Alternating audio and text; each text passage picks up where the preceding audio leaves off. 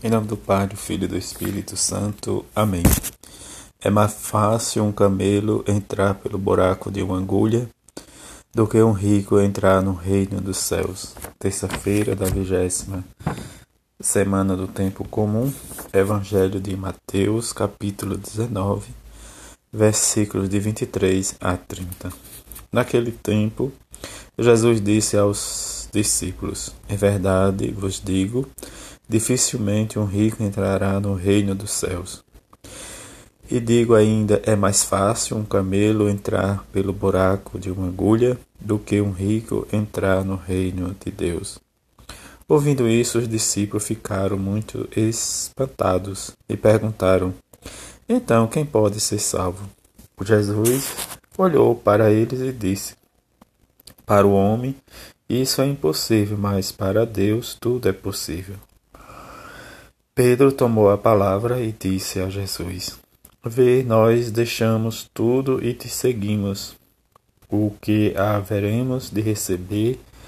Jesus respondeu: Em verdade, em verdade vos digo, quando o mundo for renovado e o Filho do Homem se sentar no trono de sua glória, também vós que me seguistes, haverei de sentar-vos em meu trono, no trono dos doze, que julgará as doze tribos de Israel.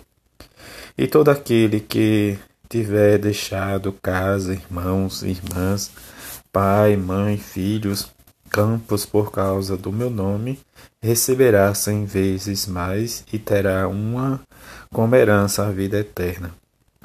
Muitos que agora são os primeiros serão os últimos, e, os, e muitos que agora são os últimos serão os primeiros. Palavra da salvação. Glória a vós, Senhor. Nessa terça-feira que experimentamos a palavra de Deus e escutamos em fazer o propósito de colocar em prática. O Senhor caminha ao lado daqueles que o temem.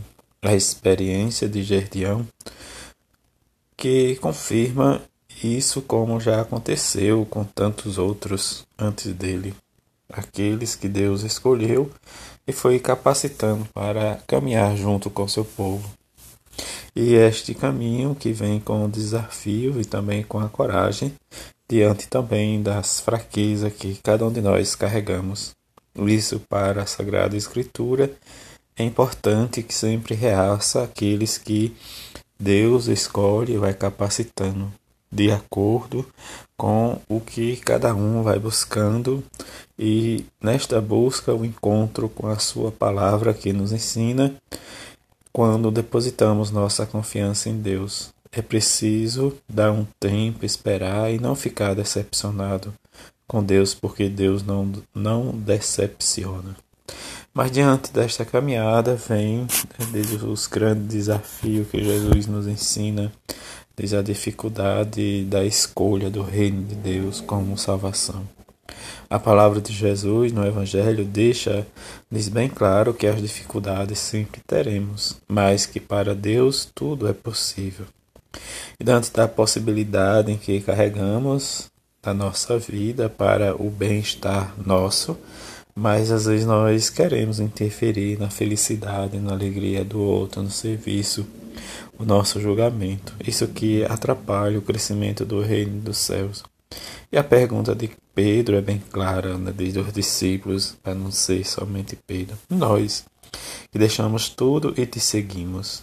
Isto Pedro sempre vai intervir desde na caminhada dos doze. E essa intervenção vai nos deixar bem claro em que a opção radical pelo Evangelho por Jesus sempre vai nos trazer o prêmio, que Jesus diz, a herança.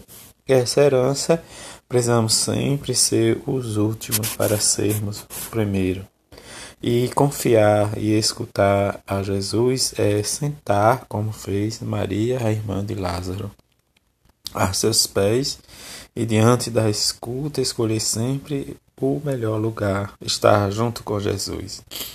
E o nosso desafio está sempre em colocar em prática e experimentar em nós a transformação desta palavra. E esta ação da transformação, precisamos sempre tomar as nossas decisões, o desafio que nos acompanha, mas em que precisamos confiar em Deus, né, e não perder a guerra, mas sempre perdendo as batalhas. E diante das batalhas que vamos perdendo, mas não perder totalmente para Deus, mas para o mundo. A nossa escolha, as nossas opções, rezar, esperar, confiar. Talvez nós não valorizamos a vida dos santos né, da idade né, mais antiga ou do tempo da Idade Média, um pouco para trás, né, diz eles que sacrificava, fazia tudo, né, diz para viver a santidade, né, diz renunciar ao desejo da carne. Isso que às vezes né, os tempos modernos, os tempos contemporâneos não valoriza aquele santo que realmente experimentaram de perto a ação né, da escuta. Isso que Pedro pergunta: o que é deixar tudo? Diz para seguir Jesus. Esta é a opção que Jesus nos dá: formar uma nova família diante das dificuldades e do sacrifício. Que nesse mês das vocações intensifiquemos as nossas orações, diz para os nossos padres, os nossos bispos, pelo Santo Padre, o Papa, para que também, né, diz por esses novos jovens que ainda está indeciso realmente da sua vocação, que rezemos para que eles possam encontrar com Jesus, como Jesus se encontrou com Paulo e fez a grande pergunta: Saulo, Saulo, por que me persegues? Nesta ação da perseguição de Paulo, Paulo deixa de ser perseguidor e passa a ser seguidor. Que nós seguimos sempre a Igreja de Jesus, em que está dentro do nosso coração, da nossa ação, para que possamos sempre dizer o nosso sim a exemplo da bem-aventurada Virgem Maria e São José e dos nossos santos que celebramos neste mês das vocações. Que assim possamos ver essa terça cheia de paz e de felicidade para com os nossos e viver a nossa fé, nossa esperança na igreja em que nós professamos a nossa fé em Deus.